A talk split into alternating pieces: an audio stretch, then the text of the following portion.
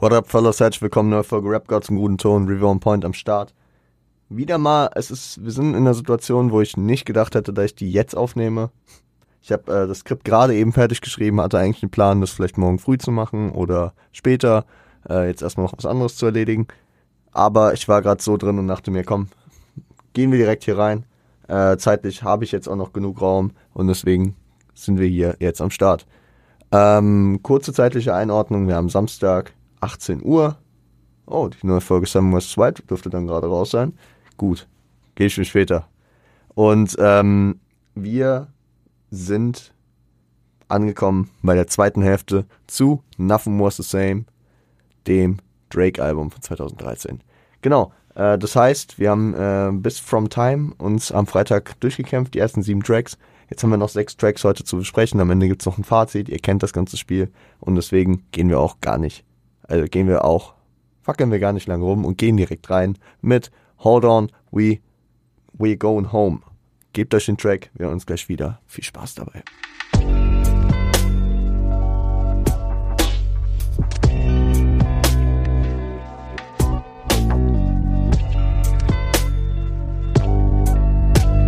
Ja, Fellas, Hold On, We Going Home. Ein Track, der, ähm, ja, Majid Ma Ma Majid Jordan featured. Äh, ist auch Teil der Produktion gewesen, genauso wie 40 und 1985. Würde ich den Bro mal nennen, ne? 1985, 1985.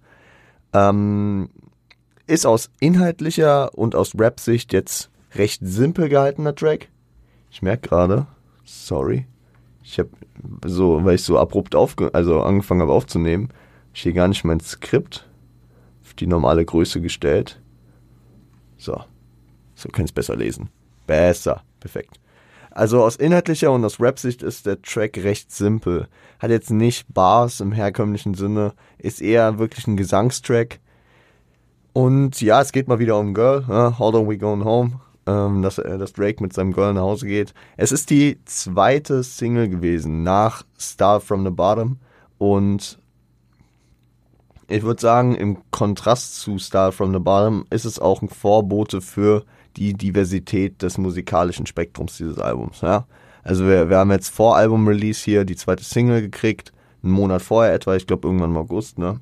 Und ähm, genau, und hier, hier spielt sich im hingegen zu, keine Ahnung, dem sehr rap-lastigen Star from the Bottom oder den anderen sehr rap-lastigen Tracks auf dem Album, dieser melodiöse, gesangshaltige Sound wieder. Äh, Drizzy und Fordy haben in einem Interview auch mal gesagt, dass sie, dass sie so einen Michael Jackson, Quincy Jones äh, Move bringen wollten, so aus den 90s. Ja. Ähm, ich bin jetzt, ich bin jetzt bei, bei, sag ich mal, bei der, bei der History der Zusammenarbeit von Michael Jackson und Quincy Jones jetzt nicht so drin. Klar, kennt man hier und da. Also beides sind natürlich Legenden, sowohl Michael Jackson äh, als Sänger, äh, Performer und generell als Artist und Quincy Jones auf der Produzentenseite. Aber ähm, ich habe jetzt nicht einzelne Projekte direkt vor Augen. Äh, pardon me. Das, äh, das, das geht auf meine Kappe. Aber ähm, also Michael Jackson als Inspiration für Drake ist hier und da ja immer wieder Teil seines Inhalts. Ich, ich verweise nur gern auf äh, Views. Auf Views ist ähm, auf dem Track 9 so eine geile Line gewesen, dieses MJ in every way, I just don't fade away. Mit einer Doppeldeutigkeit auf Michael Jackson, Michael Jordan, mit einem Fadeaway-Move, der, der äh, im Basketball ist und Drizzy, der natürlich kein Fadeaway macht, weil er kein Basketball spielt, aber auch nicht away faded, also stirbt wie äh, Michael Jackson. Ja, aber es gibt auch noch andere, andere Verweise auf Michael Jackson. Hin und wieder auch Style, äh, also stilistisch, in Videos, Ästhetik, keine Ahnung, verschiedene Sachen. Aber ja, finde ich ganz interessant hier an der Stelle. Ähm, und hier wird auf jeden Fall ein Sound geschaffen, der, ich weiß jetzt nicht, ob es so diese Pionierarbeit war, ne? Also ich, ich kenne auch nicht jedes Album, was zu der Zeit oder zu früherer Zeit rauskam oder nicht jeden Track, aber ähm, diese Plattform, die dieser Track hier hatte und diese Abgrenzung, die Drake hier zu äh, seinem vorherigen Projekt Take Care auf jeden Fall auch gezogen hat, ist schon auf der Ebene, würde ich sagen, einer dieser Tracks, der die, diese, diese Musikrichtung beziehungsweise diesen Vibe kreiert hat, der irgendwo zwischen Pop und äh, äh, Hip-Hop, äh, RB-mäßigen äh, Einflüssen sich bewegt. Und ich, also wenn ich den Track höre, denke ich mir so, heute wird so ein Sound äh, vor allem The Weeknd fahren. Und äh, vor allem so die letzten Jahre hat The Weeknd mit diesem Sound relativ viel Erfolg gehabt. Und ja, finde ich, finde ich, ist, ist eine Assoziation, könnt ihr mir, könnt ihr mir ja gern entweder bestätigen oder widersprechen, was ihr davon haltet, aber es geht schon in diese Richtung, wie The Weekend 2019, 2020 so sein, sein Swag aufgedreht hat. Auch schon 2018, also wenn ich mir äh, seine, seine Beteiligung auf dem, auf dem Black Panther Soundtrack zum ersten Teil, ähm, wenn ich daran denke, da war The Weekend ja auch schon in die Richtung gehend und ja, also generell, ich will jetzt nicht sagen, The Weeknd hat sich hier an, an Drake inspiriert oder, oder noch schlimmere Wörter in den Mund nehmen. Es kann sein, ne? Also, aber, aber es geht auf jeden Fall musikalisch in diese Richtung, die man heute vor allem von einem äh, The Weeknd kennt. Ja. Ich würde sagen, fucking gar nicht lang rum, wir gehen in den nächsten Track, gebt euch ihn vorher, nämlich Connect. Wir hören uns gleich wieder. Viel Spaß dabei. Und, ach, es war, es war ein Scheiß. Ja, viel Spaß dabei und wir uns gleich wieder.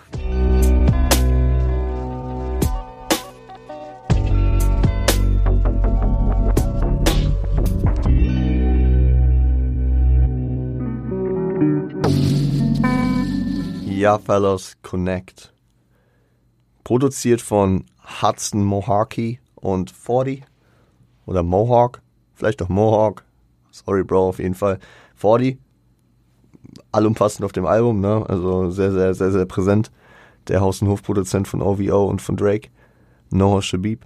Und ähm, gesampelt ist Swang von äh, Trade the Truth featuring Big Hawk, Fat Pat und Pimp C. Also eine Down South, Down South Combo gewesen damals. Und 24 Lighters von DJ DMD featuring Fat Pat und Lil Kiki. Ja, Drake ähm, thematisiert hier auf jeden Fall eine On-Off-Beziehung, äh, die Drake weiter versucht für sich zu rechtfertigen, äh, um sie aufrechtzuerhalten, ne? also warum, warum er sie weiterführt. Teilweise eine melancholische Reflexion der Tatsachen. Ja? Bestes Beispiel, also dieser Track und die, diese Aussagen, die er hier kickt, das können, das können viele Leute relaten und ich verstehe auf jeden Fall auch, in welche Richtung es geht, dass man gewissen Themen Emotionalität, also dass Emotionalität und der emotionale, das emotionale Denken immer die Rationalität schlägt.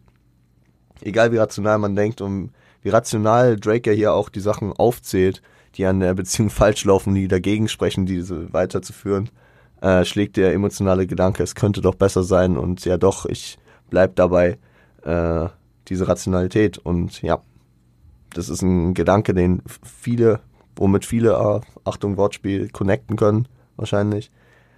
Äh, die wichtige Frage bei dem Track ist meiner Meinung nach, aber wieso heißt der nicht äh, Swangin? Swangin, dieser allumfassende, sehr omnipräsente äh, Slangbegriff, der in diesem Track sehr, sehr häufig vorkommt. Ähm, ist zum einen das Sample, ne? Swang. Swang äh, ist ein Down-South-Begriff. Ähm, Down-South-Begriff für, ich, ich, ich, ich würde es immer als 8 kmh bezeichnen. Äh, Shoutout hier an Crow und Hafti, die einen Track dazu gemacht haben, der 8 km hieß. Aber es ist dieses auf entspannt hin und her fahren mit dem Auto, auf lässig, auf locker. Ähm, das, das ist so Swanging, ne? Man, man fährt rum. Ja, genau. Aber es ist auch eine Baseball-Referenz, ist auch dort ein Slang anscheinend.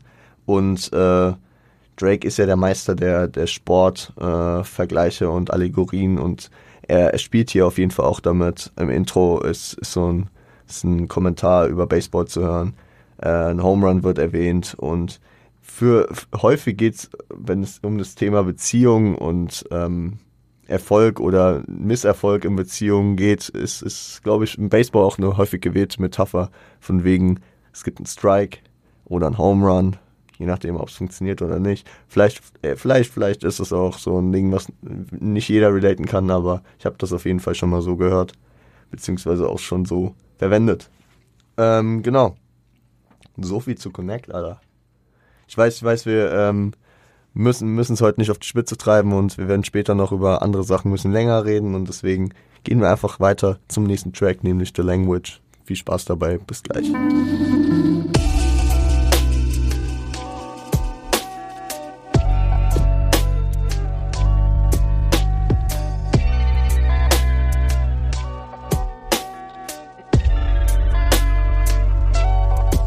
Savage, produziert von Alex, nee, Alan Ritter, sorry, äh, Vinyls und Boy Wonder. Das heißt, hier ist mal 40 nicht drauf.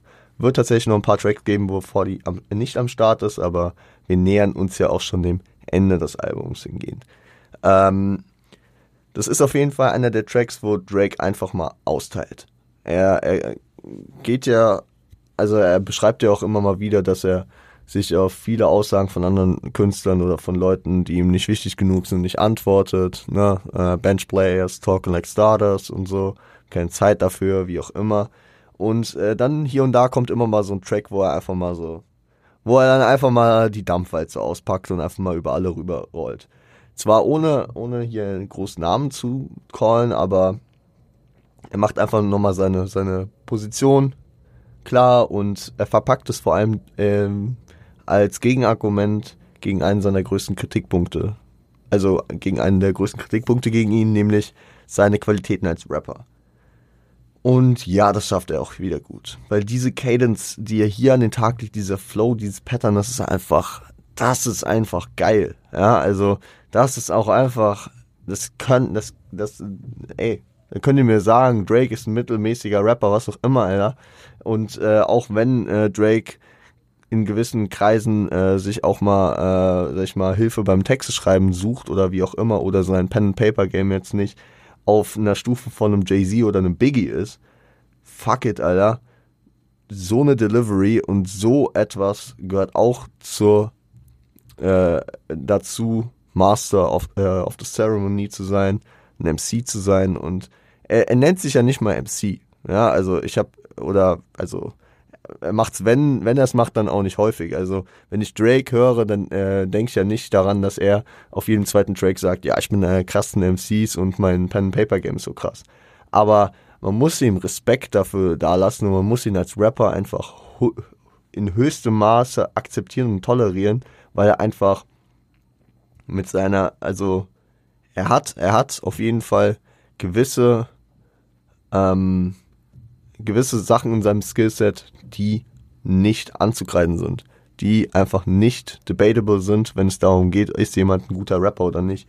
Und das zeigt er hier auf dem Track mal wieder komplett. Das ist einfach krass. Und jeder, der mir, also der, der, der mir immer wieder sagt, oh Drake, ist doch kein Rapper, Alter, ist irgendwie so ein R&B-Popsänger. Und dem, dem müsste ich eigentlich nur diesen Track zeigen. Und das ist ja jetzt nicht nur ein, ein Track, der mal simpel so funktioniert hat, sondern das hat man hier und da immer wieder.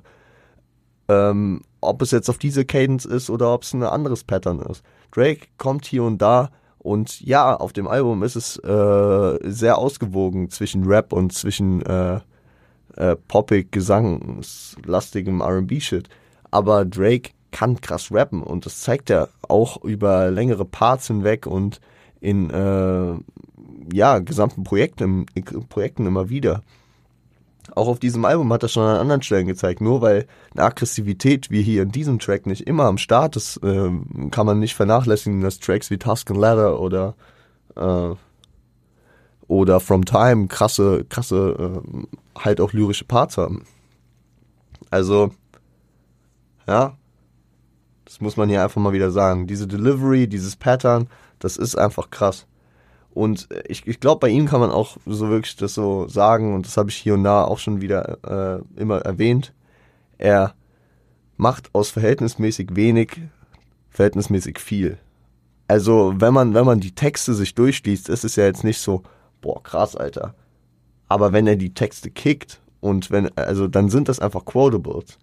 Wie ich es äh, auch bei den ersten Lines des Albums als Beispiel hatte, ne, mit diesen sehr redundanten Coming off the last record, 20 million out of records, that's a record.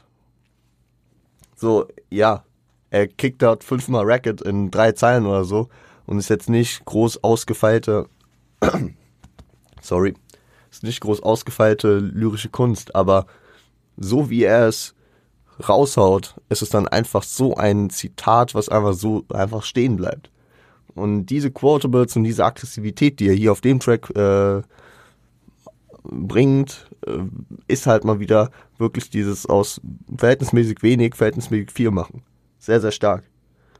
Sehr, sehr stark. Weil ich kenne viele Leute, die irgendwie, irgendwelche Street-Rapper, die krass, krassere Texte schreiben, irgendwie mit Achtfachreimen oder hier halt wirklich ewig geile Parts mit krassen, tiefen Inhalten und gleichzeitig wilden Flows kicken. Aber der Erfolg, der spricht halt auch ein bisschen dafür, dass jemand was kann. Ne? Und dass äh, er aus verhältnismäßig wenig, verhältnismäßig viel macht, zeigt auch einfach, dass, dass äh, gewisse Komponenten erfüllt sind. Sorry, mein Husten ist besser geworden eigentlich. Aber irgendwie der Hals wird schnell kratzig. Und ich will mich jetzt auch gar nicht hier als Opfer des Kommerzes darstellen. Ihr wisst, ich gebe einen Fick drauf, ob jemand krass chartet, ob jemand krass erfolgreich ist. Aber dass er es ist, zeigt auch einfach immer wieder, bestätigt praktisch meine Aussage, dass, dass der Junge krass ist, in gewissen Punkten. Beziehungsweise es ist ein netter Nebeneffekt, den ich für meine Argumentation nehmen kann. Weil ich von vielen Leuten immer höre, Drake ist kein krasser Rapper. Warum hat er denn Cosigns von, ja, warum, warum ist er denn hier, äh, ähm, warum äh, kriegt er hier einen Cosign von Birdman? Warum ist er bei Birdman bei Lil Wayne gesigned? Ha? Verstehe ich nicht. Das sind noch krasse Rapper. Cosigns. Er hat mit Kendrick gearbeitet, kriegt Cosigns von Jay-Z. Alter, wenn ihr mir nicht glaubt, ja, verstehe ich, aber glaubt den Leuten, ne? Die Leute arbeiten nicht mit irgendwelchen wacken Artists so. Und deswegen, ja, ich verliere mich jetzt hier drin und das ist äh, ungefähr so Mommenfass, weil ich aufmache, wie ist Cristiano Ronaldo oder Messi besser? Es ist Quatsch, darüber jetzt zu reden. Wenn hier irgendwer zuhört, der meint, jetzt mir ankreiden zu wollen, dass ich nur auf den Kommerz gucke. Alter, mein Scheißhals. Nur auf die Zahlen gucke und deswegen mir, äh, euch jetzt einreden will, dass Drake ein krasser Rapper ist. Der kann das gern glauben. Leute, die den Podcast länger verfolgen, beziehungsweise wahrscheinlich nur eine Folge mehr gehört haben, können sich genau denken, dass es bei mir nicht so ist. Und ich den äh, kommerziellen Erfolg eher hier als Randnotiz noch mit heranziehe und einfach krass was in äh, gewissen Punkten von Drakes Skillset sehe. Worüber wir später auch nochmal reden werden. Digga, ich mach, ich glaube, ich, glaub, ich mache nochmal eine Pause. Ey, das ist ja für euch nicht geil zu hören, wenn ich hier alle fünf Minuten, äh, alle fünf Sekunden gefühlt einen Schluck Wasser trinken muss, weil mein Hals wieder anfängt zu kratzen. Gebt euch. 305 to my city. Wir hören uns gleich wieder und viel Spaß dabei.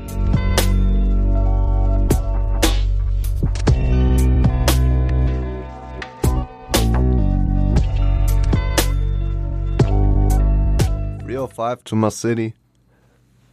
Ähm, Feature Detail und Detail hat auch zusammen mit The Order produziert. Und Drake spricht hier in der Story über eine Stripperin, die durch ihren Hustle, ja, die ihren Hustle durchzieht und dadurch ihr Geld macht, ihren Lebensunterhalt bestreitet. Und nach seinen Gedanken, den er über das Album hinweg immer wieder angesprochen hat, schon in Task and Ladder und manch anderen Stellen noch, soll sie sich nicht von anderen auf ihrem Weg beirren lassen und mit sich selbst zufrieden sein. Sich selbst akzeptieren und sich eher dafür freuen, dass sie eigenständig äh, am Ende ihr Ding durchzieht. Kommt auch wieder der kommerzielle Gedanke, am Ende zählen nur die Zahlen. Ja? Also, wer Erfolg hat, äh, hat Recht. Beziehungsweise, nee, wie, wie. Ja, also man kennt doch dieses, wer trifft, hat Recht. Und wer Erfolg hat, hat auch irgendwie Recht. Ähm, in häufigen Fällen zumindest. Ist, ist natürlich ein, ein Konstrukt, was jetzt nicht nur auf Stripperinnen oder ähm, generell Personen im horizontalen Gewerbe äh, zu beziehen ist, sondern sich, glaube ich, auf jede Frau beziehungsweise auf jeden auch beziehen lässt, der sich, ähm, der, der sich äh, eigenständig, ähm, ja, durch die Gesellschaft kämpft und seinen Lebensunterhalt bestreitet, der sich äh, mit seinem eigenen Business äh, selbst finanziert, sich was aufbaut und äh, ja, jeder mit seinem eigenen Schaffen zufrieden sein sollte. Und natürlich musste ich auch kurz auf die Zahlen eingehen. Ne? Er spielt hier echt mit diesen Area Codes.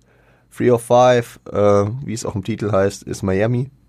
Also ähm, von Miami to my city heißt der Track im Grunde.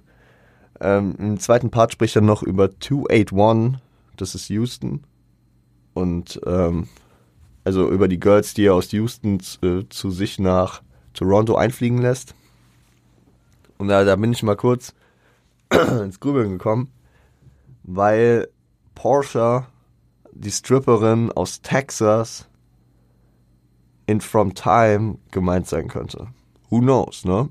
Es geht ja um, es geht ja um Stripperin und Porsche aus From Time, aus dem äh, letzten Part in From Time, ist ja Stripperin. Dann dachte ich mir so, ey, könnte die angesprochene aus Miami äh, Courtney from Hooters äh, on Peachtree sein? Nein, ich habe extra nachgeguckt. Peachtree ist eine Straße in Atlanta. Schade. Gleiche Gegend aber, ey, Atlanta, Atlanta, Miami, das ist für Amerikaner ein Katzensprung. Äh, sind ja Nachbarstaaten, Florida und Georgia. Aber ey, da, da, da dachte ich, gehe ich nochmal kurz in die, in die Recherche. Weil ich bei Genius noch gelesen habe, was auch ein funny Nebeneffekt wäre, äh, beziehungsweise ist, ja, ein funny Detail, was genauso wie die sechs Minuten und sechs Sekunden des, ähm, des Intros ähm, echt fragwürdig ist, ob das einfach nur so ein Zufall ist, dass äh, der Track hier genau 4 Minuten 16 geht. 416, der Area Code für Toronto, für Drake's City. Also from 305 to My City to 416. Ich glaube, das könnte auch guter Zufall sein. Ich finde es aber immer lustig, wie Leute sich da so krass in diesen Details verlieren und äh, das dann äh, stolz auf Genius präsentieren. Da will man auch mal ein bisschen Hack dafür da lassen. Ich würde sagen, wir gehen in den vorletzten Track für heute, nämlich in Too Much. Und äh, der ist deep, der ist sehr ergreifend und sehr, sehr geil. Deswegen gebt ihn euch, wir uns gleich wieder. Viel Spaß dabei.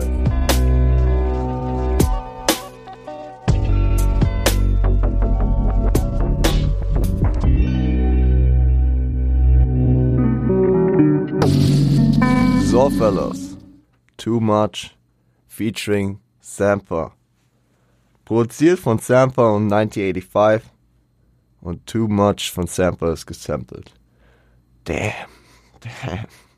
Das ist so ein Track. Äh, erstmal Sampa. Wer Sampa nicht kennt, ähm, krasser Sänger. Saint Pablo, Father Time, um jetzt von äh, Kanye und Kendrick noch, sag ich mal, Sachen zu nennen.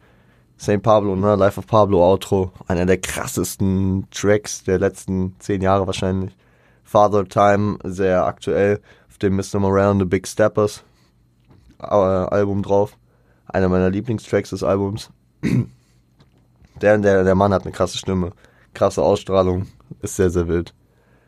Und es ist einer dieser Tracks, wo ich als Rap-Fan, ne, und ihr, ihr wisst das, jeder weiß es, der mich kennt, äh, ich bin, ich bin, ich, ich höre halt fast nur Rap. Ich höre halt wirklich fast nur Rap, ne, also ich, ich, ich habe am Dienstag mit ein paar Freunden gechillt und es war so, ja, ähm, den Track kennst du nicht, so zu einem anderen, so, das ist der aktuelle Track von Sam Smith, den kennt jeder. So, ich weiß, wer Sam Smith ist, aber ich kenne den aktuellen Track von ihm nicht. Ich habe ihn vielleicht irgendwo kurz gehört, aber es ist nicht so, dass ich mein, mein, meine Algorithmen auf Social Media sind so gepolt, dass ich da fast nur Hip-Hop höre.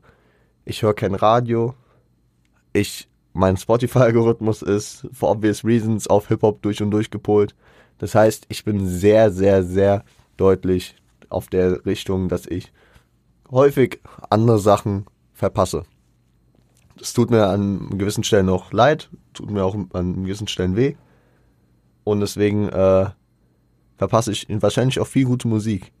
Aber ich bin immer von meinem Standpunkt so auf der, also beziehungsweise ich komme so schon mit Sachen, die mir zu, zu 100% gefallen, nicht durch, weil es zu viel ist momentan.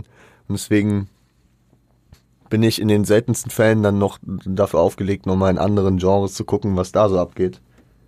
Außer, äh, das sind jetzt irgendwie Künstler, wo ich ähm, persönlicheren Bezug zu habe, jetzt so Rihanna Comeback oder so. Aber, ah ja, by the way, ich habe mir gerade einen Tee gemacht weil es doch nicht mehr halt so abfuckt. Aber wie dem auch sei.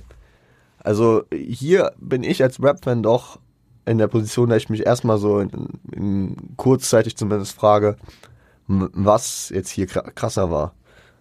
Die Rap-Leistung von Drake oder die Gesangsleistung von äh, Samper. Und äh, das hält dann ungefähr so ein paar Sekunden an, bis ich mich wieder darauf besinne, dass das einfach eine krasse Symbiose ist, wo die beiden Künstler im richtigen Maße ja ja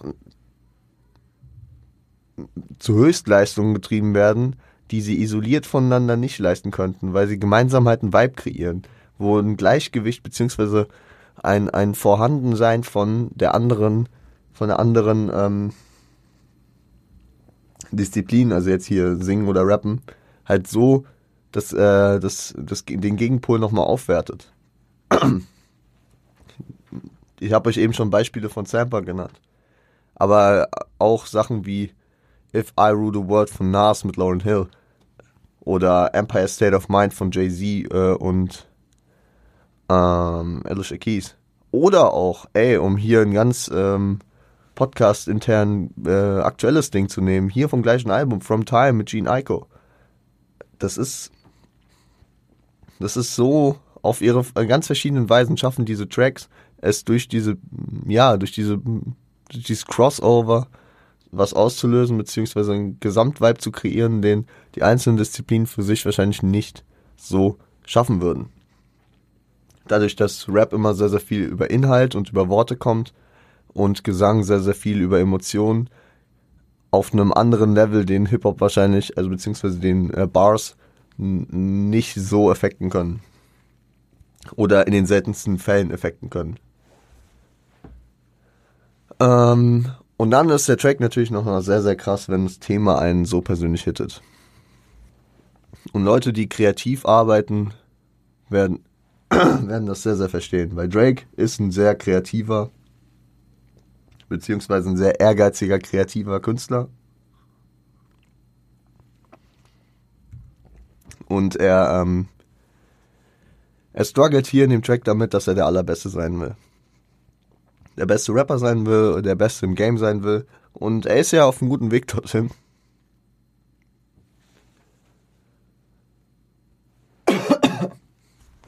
Ey, es tut mir extrem leid, dass es heute so, so, so scheiße wieder ist. Ich bin selbst gar nicht zufrieden damit. Ich setze hier jetzt nochmal einen Cut, weil ich bin, ja, wir uns gleich wieder. So Leute, da bin ich wieder. Ähm, da ich ein bisschen kurz äh, jetzt nicht genau wusste, wo ich thematisch eben war, äh, wir fangen jetzt nochmal bei dem Inhalt an. Also Drake ist ein sehr, sehr, also er gibt sich hier die Kopfix äh, als sehr, sehr ehrgeiziger, kreativer Künstler, der nach oben will, ne?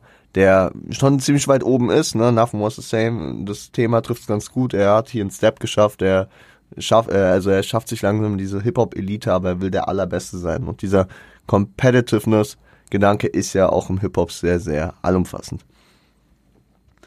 Und Sampler ist hier praktisch der Gegenpart, eine Person, die sehr häufig von außen kommt, eine Person, die sehr häufig kein kreativer, kein kreatives Schaffen mit sich bringt und ähm, ja, Drake praktisch versucht, ein bisschen runterzubringen, ihm zu verdeutlichen, dass er sich nicht so den Kopf zerbrechen soll, sich ein bisschen Sorgen macht, dem mit so, so, so Gedanken wie gut Ding will Weile haben, muss sich jetzt noch nicht so beeilen und alles gut und alles drumherum.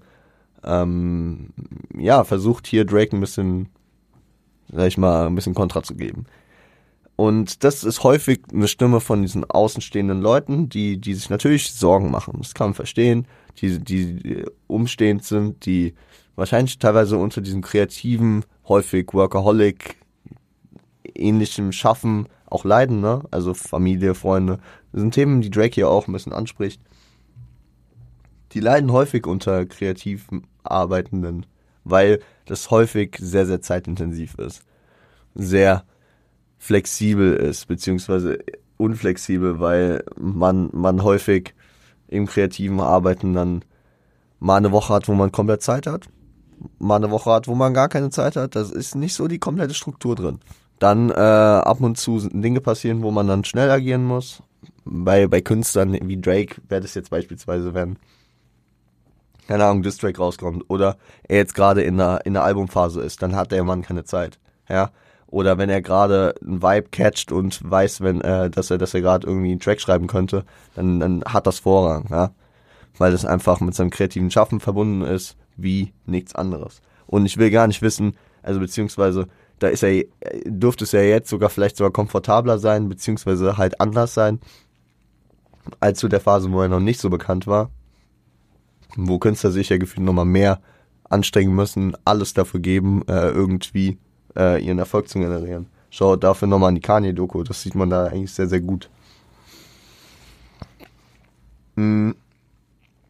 Und diese, diese ähm, nicht-kreativen, die im Umfeld von kreativen Leuten stehen, die können das zumeist nicht nachvollziehen, nicht vollends nachvollziehen, was das kreative Arbeiten bzw. die Inhalte dieses kreativen Arbeitens für äh, Kreativschaffende bedeuten.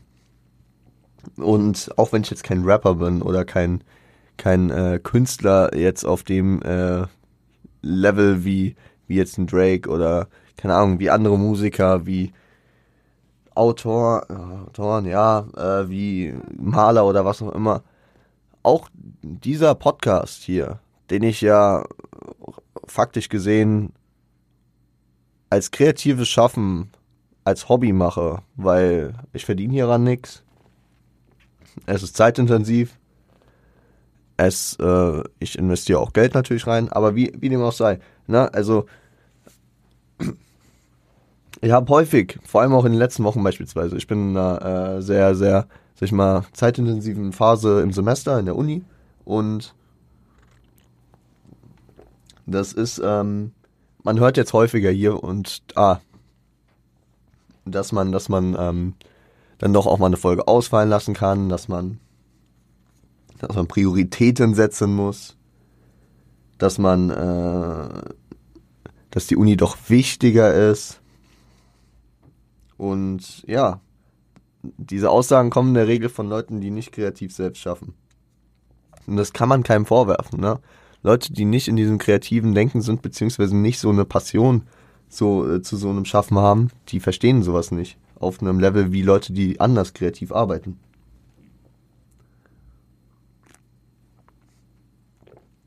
Klar gibt es dann Leute, die sich versuchen, da rein zu, äh, rein zu versetzen und sich äh, und dann äh, eben nicht mit diesen Aussagen kommen aber wahrscheinlich innerlich verstehen werden sie es dann doch nicht so wie beispielsweise schaut Sophia und Tom, die über ihre Modemarke, ne, über Sillage, auch sehr, sehr viel Zeit investieren, sehr häufig in diese Bredouillen kommen, wie ich auch, dass sie sich jetzt fragen müssen, ey, fuck, die Uni läuft gerade, aber wir müssen dafür auch hasseln.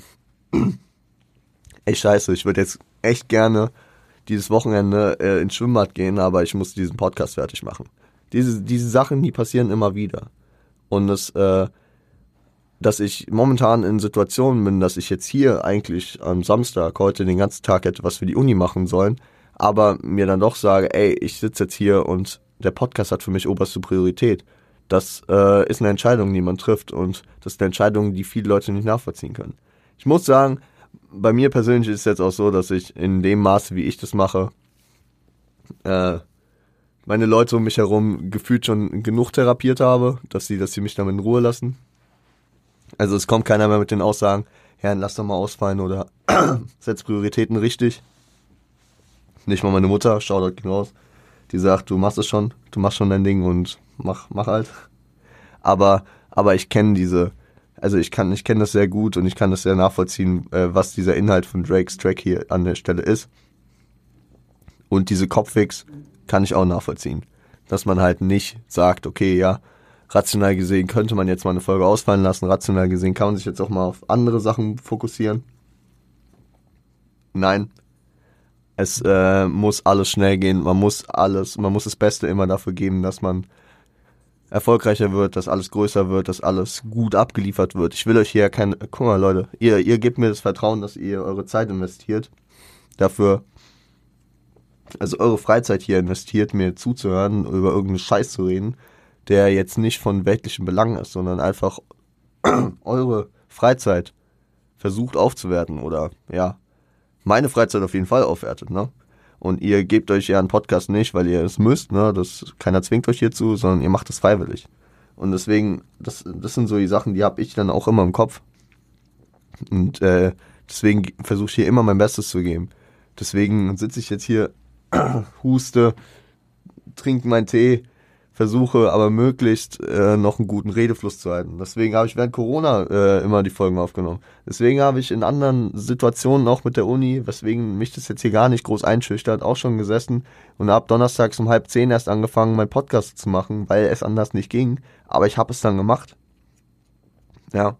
Also fragt mal meinen Freundeskreis, äh, beziehungsweise, ja, ein bisschen schwierig, aber wenn man meinen Freundeskreis fragen würde, und da sind viele, die davon echt gescholten sind meine Jungs, die, äh, mit denen ich ein halbes Jahr früher den Urlaub planen musste, weil ich gesagt habe, ihr Jungs, ich, ich muss da deswegen Podcast regeln.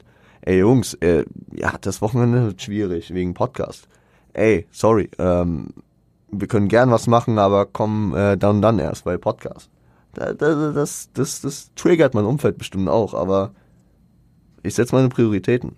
Und äh, am Ende, am Ende ist es natürlich so ein Ding, und ich bin jetzt hier voll äh, abgeschweift, aber weil es immer ein guter Aufhänger ist, wenn, wenn man inhaltlich von, äh, von, von, dem, von der besprochenen Musik dann natürlich auch auf äh, reale Themen, ne, Themen des Alltäglichen, beziehungsweise Themen, die auf einen selbst zutreffen, schließen kann.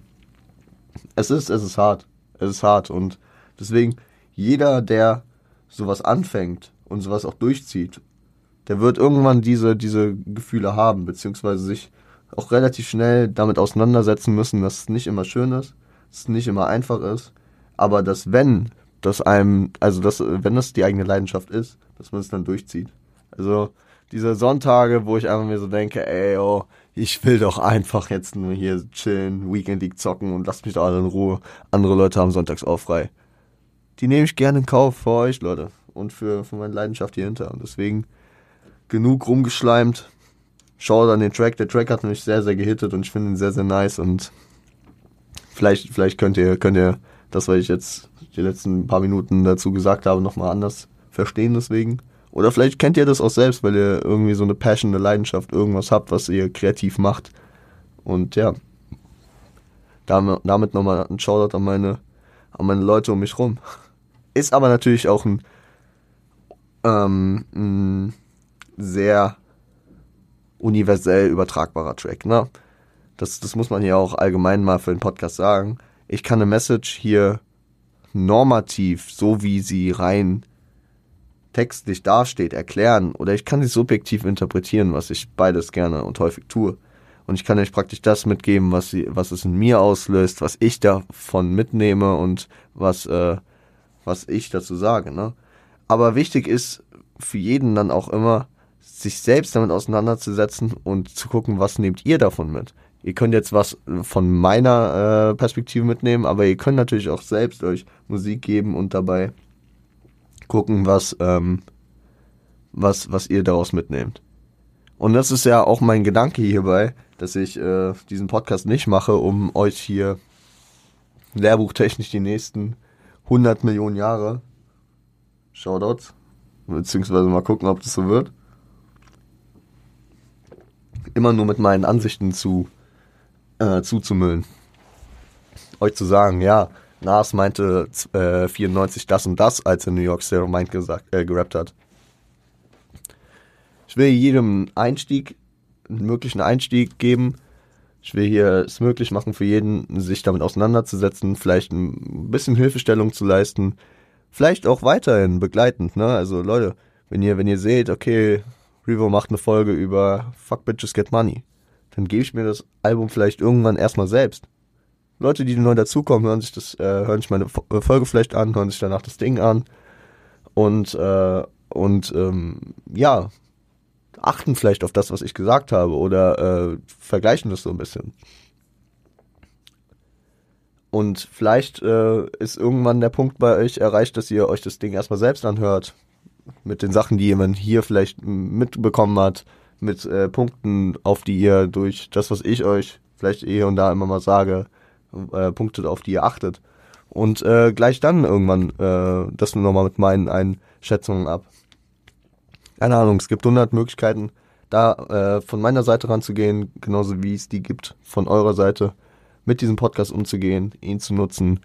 als möglichen Einstieg, als so eine Guideline, äh, um, um äh, sag ich mal, wichtige Sachen zu finden. Und ja, es ist ein Work in Progress, weil ich bin immer noch nicht der Meinung, dass ich genug Knowledge über Hip-Hop habe, um mich hier hinzustellen, zu sagen, ja, ich weiß alles, Leute. Also, nee, bei weitem nicht, bei weitem nicht. Und da werde ich auch nie sein, wahrscheinlich. Aber wir, wir, wir gehen damit weiter durch. Und ey, ich habe jetzt hier viel zu lange geredet. Ich bin froh, dass ich gerade jetzt mal kurz einen, halbwegs okayen Redefluss habe. Ich werde jetzt trotzdem wieder meinen Tee trinken und wir hören uns jetzt gleich. Ja, ihr gebt euch das Outro, nämlich Pound Cake im Split-Song mit pa Paris, uh, Paris Morton Music 2. Damn, gebt's euch. Bis gleich.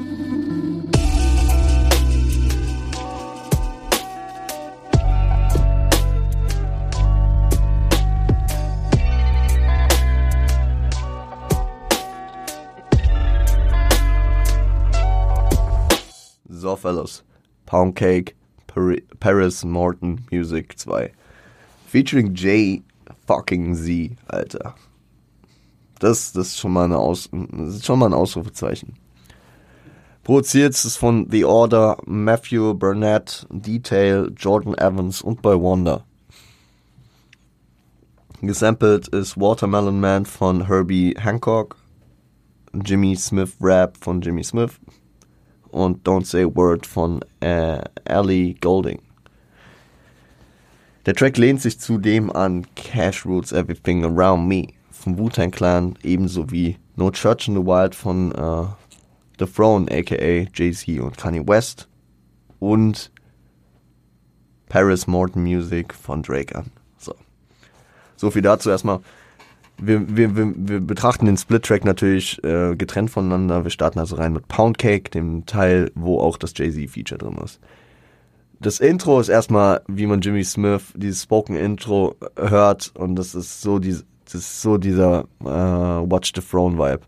Watch the Throne werden wir safe irgendwann auch mal eine Folge zu machen, ist das Collabo-Album von Jay-Z und Kanye West gewesen, 2011. Und es, es gibt so viele Merkmale und äh, spezifische Sachen an diesem Album, was äh, Hip-Hop geprägt hat und was gewisse Alben geprägt hat. Also man sagt auch immer beispielsweise, wenn, wenn wir uns an äh, im Deutschrap-Kosmos bewegen, das Album Classic von Bushido und Shindy gemeinsam, das war so angelehnt an Watch the Throne. Das sollte so in diese Richtung gehen. Da gab es auch diese Sound-Einspieler und was auch immer von irgendwelchen Boys und krasse Samples und was auch immer. Es hat, es hat so diesen Vibe gehabt und das, diese, dieses Spoken Intro ist ziemlich dieser Watch the Throne Vibe. Das feiere ich sehr, sehr krass. Der, der Chorus ist, ja, einfach ein von Timbaland Weltklasse geil gescratchtes, äh, ja, die, die Hook aus dem legendären Cash Roots Everything Around Me von Wu-Tang Clan. Also,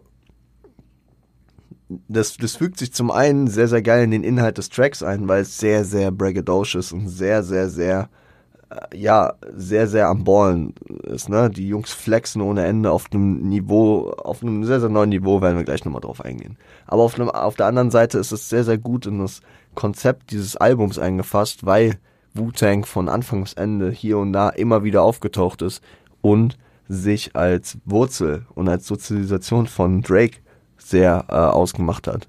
Und deswegen ist es natürlich auch ein geiler Shoutout, das hier noch mit einzubinden.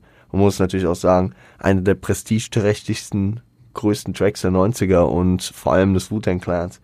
Cream, Cash Roots, Everything Around Me von dem legendären äh, Enter the Wu-Tang Clan 36 Chambers Album, 93 meine ich, kam das. Äh, müssen eigentlich auch mal eine Folge drüber machen. Ey, wir müssen noch einige Folgen machen, ja, und da da, da bestätigt sich meine Aussage von vorhin.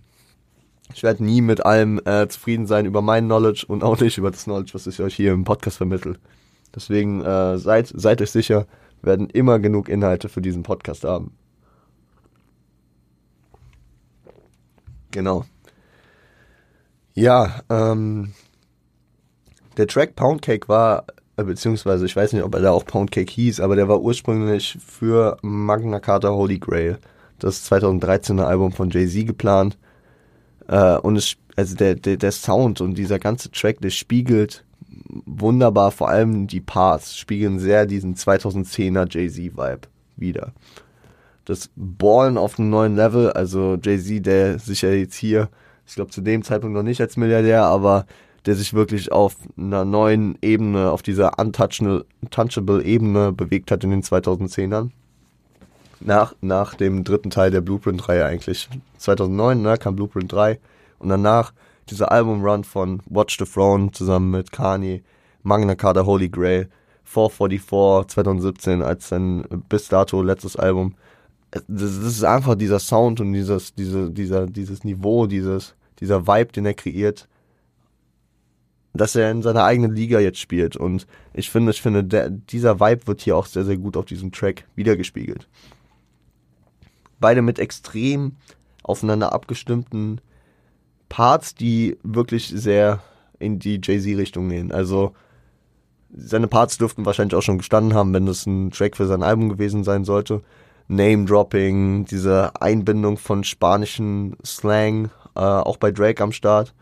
Natürlich kickt Drake aber auch nochmal eine Sportline mit diesem Football-Vergleich, mit diesem Like 91 Dan Marino, uh, Contract like 91 Dan Marino. Shoutout an alle, an alle Football-Fans.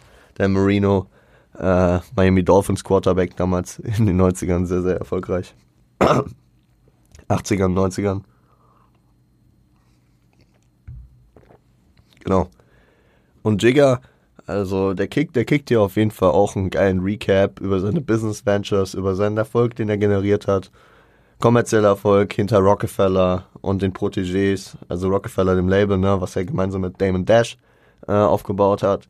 Und Dame hat Millions gemacht. Just Blaze hat Millions gemacht. Produzent, ja, kennt man auch aus anderen Kontexten. Aber ja, Beanie, äh, Beanie äh, äh, Siegel hat Millions gemacht, äh, Kanye hat Millions gemacht, Cameron hat Millions gemacht und noch weitere haben Millions gemacht. Die sind alle erfolgreich geworden. Und ja, ich finde, ich finde dieses, dieses Feature, was die beiden hier haben, beziehungsweise das Feature, was Drake hier für sein Album hat. Es ist nicht das erste Jay-Z-Feature, was er hat. Ja, ne? also ich glaube, das dritte, was, also dritte Kollaboration auf äh, gegenseitigen Alben. Ja, also ich meine, Drake war auf. War Drake auf Blueprint 3 drauf?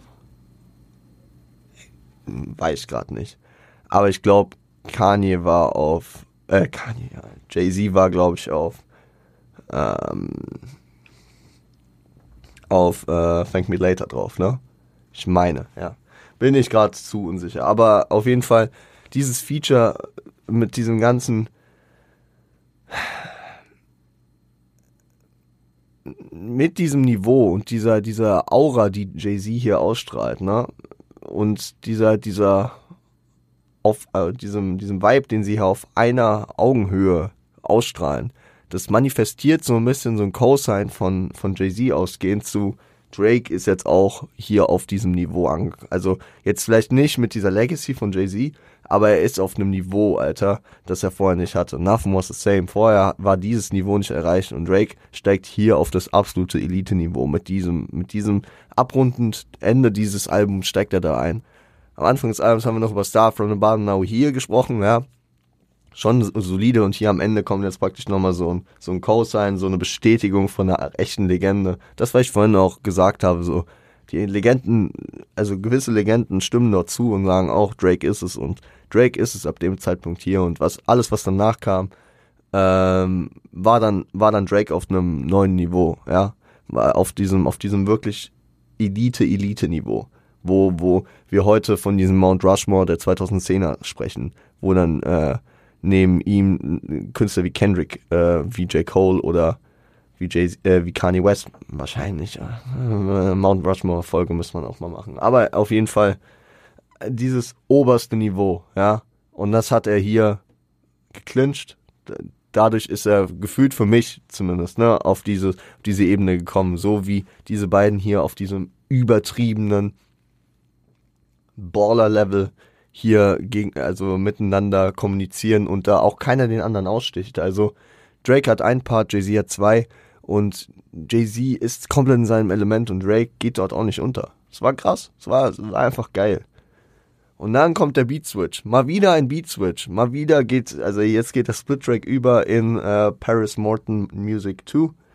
ein lang erwarteter zweiter Teil zu einem Track namens Paris Morton Music, den Drake auf einem Mixtape von ihm irgendwo mal hatte.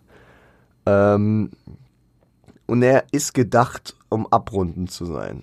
Und hier, hier bildet sich für mich eine sehr, sehr große Kontroverse, weil nach dem epischen Ende gibt, also von Pound Cake, der wirklich an Epic kaum zu übertreffen ist, äh, geht es, gibt es noch so ein entspanntes Nachwort, wo auf einem lockeren Beat Drake nur so in wohliger Stimmung irgendwie so zurückkehrt in, auf, auf, auf den Boden der Tatsachen und nochmal so ein bisschen das Ganze abrundet mit einer geilen, mit so einem geilen, beenden, mit ein paar beendenden Wörtern, also beziehungsweise mit einem Part nochmal, ja. Und äh, manchmal finde ich das geil, dass dieser Split-Track so ist. Und manchmal finde ich es extrem swag, dass ihr nach dieser Stimmung, die Poundcake ausgestrahlt habt, nochmal dahin zurückgeht. Beziehungsweise halt das nochmal verlasst und das Album nicht da endet. Beziehungsweise, dass dieser Track halt so zusammenhängt. Weil ich finde, das ist so ein krasser Kontrast. Ja, wir werden im Fazit nochmal drauf eingehen. Es ist ein lachendes und ein weinendes Auge, weil dieses, dieses Konzept des Albums ging ja zwischen krassen Hip-Hop und krass melodiös. Das ist jetzt beides nicht, äh, also das ist nicht dieser Kontrast, ja, der hier in diesem Track wieder äh, sich widerspiegelt, aber es ist ein Kontrast, den Drake wieder versucht hat zu implementieren, genauso wie er es äh, mit verschiedenen Kontrasten auf dem Album geschafft hat, ja. Aber hier weiß ich nicht, weiß ich nicht. Also, ähm, ja, er lockert, er lockert das Ende halt auf. Und das kann man stilistisch jetzt feiern oder man kann es nicht feiern. Und allumfassend würde ich wahrscheinlich in 300 Tagen von 365 Tagen sagen, es ist nicht meins, weil ich gerne Poundcake einfach manchmal so stehen lassen hätte und in der Playlist packen würde, wo einfach nur Poundcake steht und nicht äh, Poundcake und Paris Morton Music 2. Ja, das ist halt ein Split-Track, das ist äh, auch im Albumkontext zu betrachten, ne? Aber wenn ich Poundcake einfach nur hören will, dann will ich Poundcake hören und nicht diesen Split. Wisst ihr, wie ich meine? So.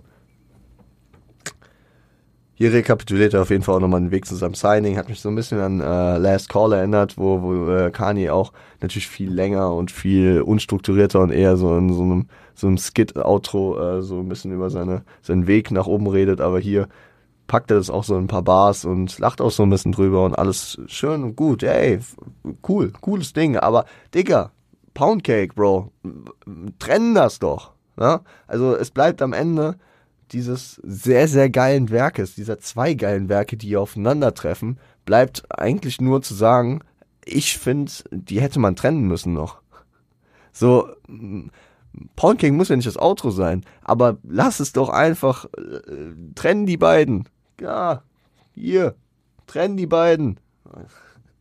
Weil vorhin im Skript dachte ich mir noch so, ja, man könnte ein Argument dafür aufmachen. Nein, trennen die beiden. Lass das, nicht die beiden zusammen. Mann, egal. Wir gehen ins Fazit über. Ich schicke euch nochmal kurz äh, eine, eine Ehrenrunde drehen und wir hören uns dann gleich mit den finalen Worten. Äh, ich habe noch ein paar Punkte auf jeden Fall zu sagen und deswegen gebt euch äh, den, den, kurzen, den kurzen Fade-off äh, der Melodie nochmal und wir hören uns dann gleich wieder. Bis gleich.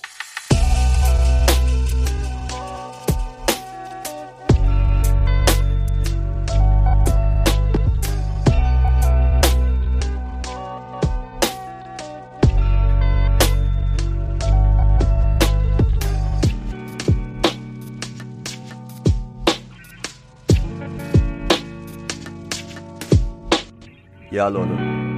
Ich habe eben schon ein bisschen was vor, vorweggegriffen, beziehungsweise immer mal wieder über das Album hinweg ein bisschen was dazu gesagt zu den verschiedenen Punkten. Ich werde jetzt gleich hier ein bisschen auf das Musikalische, auf das Inhaltliche, auf den Skill und auf das Konzept eingehen. Ne? Kennen wir, kennen wir, kennen wir. Ähm, musikalisch erstmal. Es ist ein innovativer und vielseitiger Sound.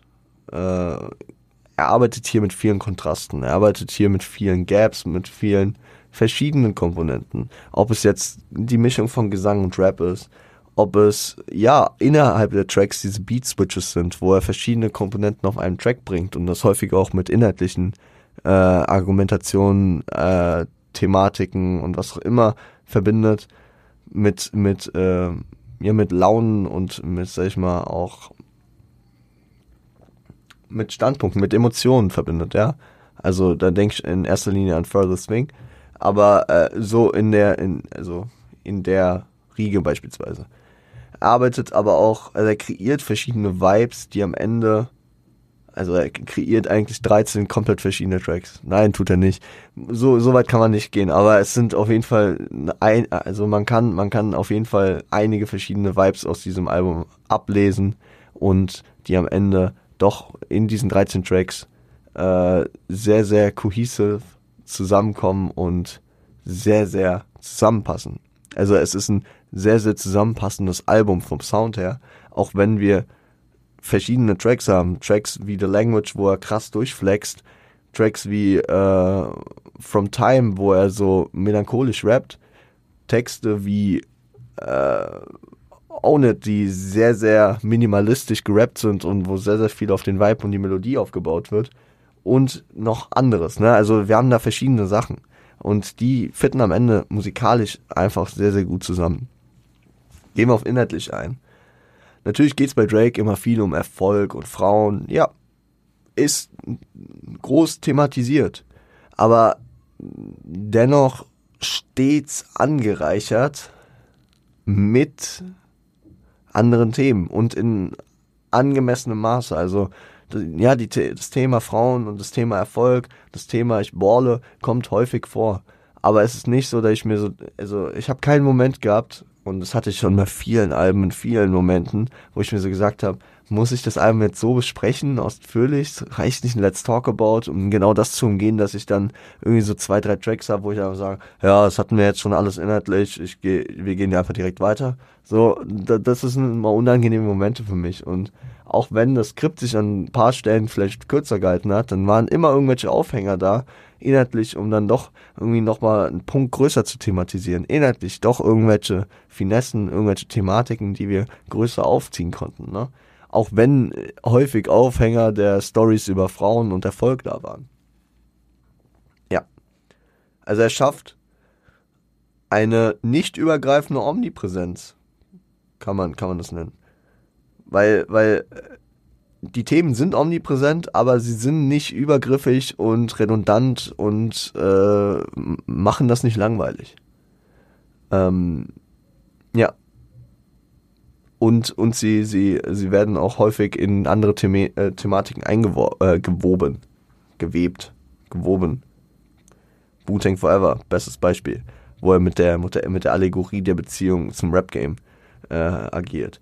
From Time, wie er, wie er das mit seinen persönlichen, mit seiner persönlichen Story und dieser Story mit ähm, diesen Stories mit den Girls äh, aufarbeitet, wo er einfach seinen persönlichen Werdegang äh, gut recapt. Too Much, wo er, wo das Thema Erfolg auch wieder groß thematisiert wird, aber vor allem so in der Komponente mit diesen, diesen Kopffix der Kreativen, der Kreativschaffenden äh, verbunden wird. Sehr, sehr krass, sehr, sehr krass gemacht. Wir gehen zum Skill. Und ja, wir haben vorhin, habe ich schon länger drüber gesprochen, als ich es überhaupt wollte. Und deswegen, Drake zeigt sein breites Skillset hier. Gesang und Melodien sind am Start. Also Drake kann singen, er kann sehr, sehr gut auf Melodien aufbauen und diese, diese RB-Styles und diese wirklich guten Gesangskünste hier reinbringen. Er hat ein Pen-and-Paper-Game. Das muss man sagen. Ist jetzt nicht top-notch, aber er schafft, also er hat seine eigenen Stärken darin, nämlich relativ rudimentär und relativ einfach zu schreiben, es aber dann so zu delivern, dass es äh, krass wirkt und dass, dass, dass diese Quotables rausstechen. Also ich würde ihn jetzt nicht als einen der besten Schreiber äh, von irgendwas, äh, also in irgendeiner, also da würde ich ihn niemals mit reinnehmen. Einer der besten MCs, einer der besten äh, Lyricists oder sowas, nein. Aber er schafft es, sein, sein Skillset, was er dort hat, so einzusetzen, dass äh, und, und mit, mit seinen anderen Skills, dieser Cadence, dieser Delivery, dieser, dieser, dieser, dieser Performance einfach so zu, ja, zu präsentieren, dass es krass wirkt. Und ja, das ist auch eine andere Herangehensweise als die krassen MCs, die einfach nur darüber kommen. Ja, beispielsweise. vielseitig und an den Vibe angepasst. Und das ist halt auch so ein Ding. Ne? Also er hat verschiedene Flows, er hat verschiedene Patterns hier. The Language, ganz anders als From Time, obwohl er auf beiden Tracks stabil rappt. Ja? Ganz anders und an den Vibe angepasst.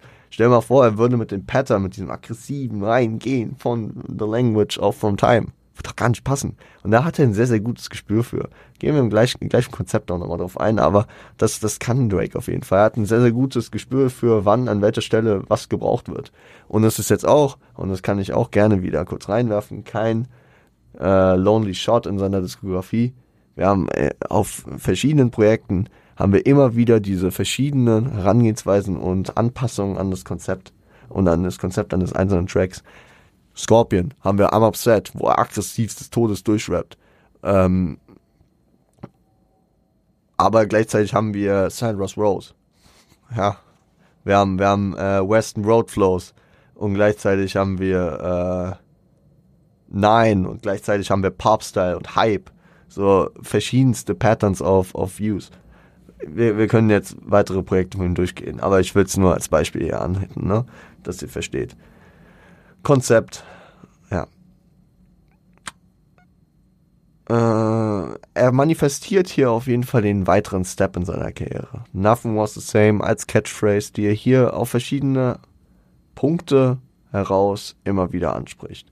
Die Erwartungen, Einflüsse von außen spricht er sehr, sehr gut in äh, Furthest Thing, äh, geht er sehr, sehr gut drauf ein, die Erwartungen von außen von den Leuten, dass er jetzt so perfekt und alles super wäre, aber er sieht sich als furthest string from perfect, ne? Also, äh, dass er immer noch äh, seinen Sünden, seinen Süchten und was auch immer alles unterliegt und dass, dass er nicht perfekt ist. Nur weil er jetzt erfolgreich ist und nicht nur dadurch, äh, ja, alles äh, Friede, Freude, Eierkuchen sein muss. Seine persönlichen Empfindungen, ne? Geht hier mit einher. Aber auch, ähm, das dann im, im Counterpart dazu, dass die anderen Leute wahrnehmen, dass Nothing was the same äh, angebracht ist, also dass das nichts mehr ist wie früher und auf einer anderen Seite die Sachen, die er ansetzt, als die Sachen sind nicht mehr wie früher.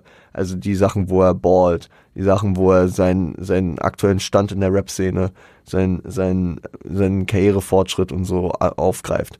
Also das sind, das sind unterschiedliche Paar Schuhe, aber beide, beide spricht er hier sehr, sehr gut an und relativiert die einen und äh, hebt die anderen hervor. Und es ist halt dieses Spiel mit diesen teils, teils, würde ich sagen. Ne? Teils ist es krass, dass Nothing, also dass nichts wie früher ist. Und teils ist es aber auch bedenklich. Und teilweise sind da so Sachen wie, dass er nicht mehr allein durch den Club gehen kann, sondern immer mit der Entourage ist. Ne? Welcher Track das nochmal war, weiß ich jetzt gerade nicht, aber äh, da, da haben wir ja kurz drüber gesprochen am Freitag. Es, es steckt eine Menge drin, Leute. Ähm,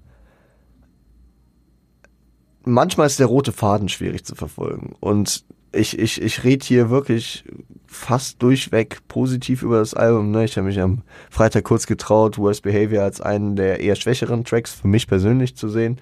Ähm, ich würde auch hier in der zweiten Hälfte noch einige Tracks sehen, die, die ich jetzt, ähm, die sich bei mir nicht so manifestieren, auch wenn ich die Inhalte krass finde. Also ich finde, es gibt keinen Track auf dem Album, der inhaltlich jetzt ein Flop ist, wo ich sage, ey Digga, braucht man nicht. Also da, da, da, da gibt sogar auf meinem wohlgeschätzten Views äh, ein, zwei Tracks. Gut, das Album geht auch ein bisschen länger, aber so, da, das gibt's hier nicht. Also ich finde, jeder Track hat hier inhaltlich auf jeden Fall seine, seine Validity und seine, seine Position und seinen Sinn, warum er hier ist. Ähm, aber, aber manchmal verstehe ich den roten, also beziehungsweise manchmal sehe ich den roten Faden auch nicht, äh, diese, diese verschiedenen Aspekte von Nothing Was the Same aufzugreifen. Nothing Was the Same kann er auch hier und das macht er auch.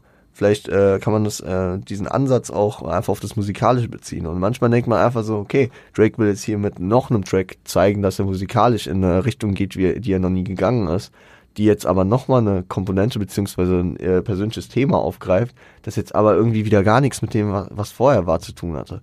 Es, es, es ist nicht so ein klassischer roter Faden, auch wenn man am Ende wahrscheinlich jeden Track irgendwie diesem Überbegriff Nothing was the same zuordnen kann. Ja? Ja, deswegen, manchmal springt er mir ein bisschen viel inhaltlich. Muss, das, das ist so, was ich konzeptuell ein bisschen an, ankreiden kann, auch wenn das Thema Nothing Was the Same vielschichtig angegriffen wurde und auch eingebunden wurde und an vielen Stellen auch wirklich perfekt eingebunden wurde mit so Tracks, die dann, die dann wirklich sein, seinen Erfolg und seine Entwicklung äh, gut widerspiegeln. Ich, äh, ich habe mir noch vorhin überlegt, ob ich ein Highs und the Lows direkt hinten ranhänge, habe, bin ich mir aber unschlüssig und müsste ich, müsste ich länger drüber nachdenken. Die Playlist gibt schon lange nicht mehr. Äh, vielleicht, vielleicht setze ich das Thema irgendwann nochmal an und ähm, ich, ich, ich behalte es mal im Kopf, ja. Ähm, deswegen, ich, ich kicke jetzt hier einfach mal ein paar Tracks, die, die ich reinpacken würde, wenn es eine gäbe oder wenn es mehrere gäbe. Äh, das wären auf jeden Fall ohne nachzudenken, From Time muss rein. Für mich ist wahrscheinlich der, der Track auf dem Album für mich. Und um jetzt, um jetzt ein bisschen abseits von, von diesen offensichtlichen Hits wie Start from the Bottom oder ähm, Tuscan Ladder zu gehen, weil klar, die hätten es beide verdient, vor allem Tuscan Ladder ist für mich so ein All-Time-Intro, dass es das auf jeden Fall verdient hätte. Also Don't Wrong, das wäre der wäre wahrscheinlich auch auf jeden Fall in der Top 4, 5, 4 wahrscheinlich. Aber ich würde jetzt wahrscheinlich nochmal reinwerfen Too Much, weil, weil das einfach so ein wunderschöner Song ist, der, der, die, der diese Komponenten äh, beide aufgreift und gleichzeitig dazu noch ähm, sehr, sehr schön diesen Punkt, äh, diesen inhaltlich, äh, diese inhaltlichen diese inhaltlichen Issues äh, von Kreativschaffenden aufgreift. Deswegen, der, der, den, der, das muss ich tatsächlich auch sagen, der mir hier durch die, durch die Auseinandersetzung äh, und durch mein Scripting äh, wieder mehr ins Auge gefallen ist. Ich wusste immer, dass es ein geiler Track ist, aber vor allem dieses Inhaltliche, das, das hat mich nochmal anders gehittet, als ich mich jetzt wieder auseinandergesetzt habe.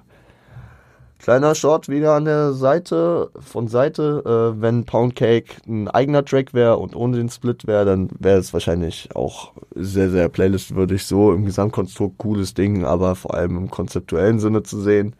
Ähm, ja. Hm, ich würde sagen, äh, komm, dann packen wir doch noch Tusken Ladder rein. Tusken Ladder from Time und Too Much.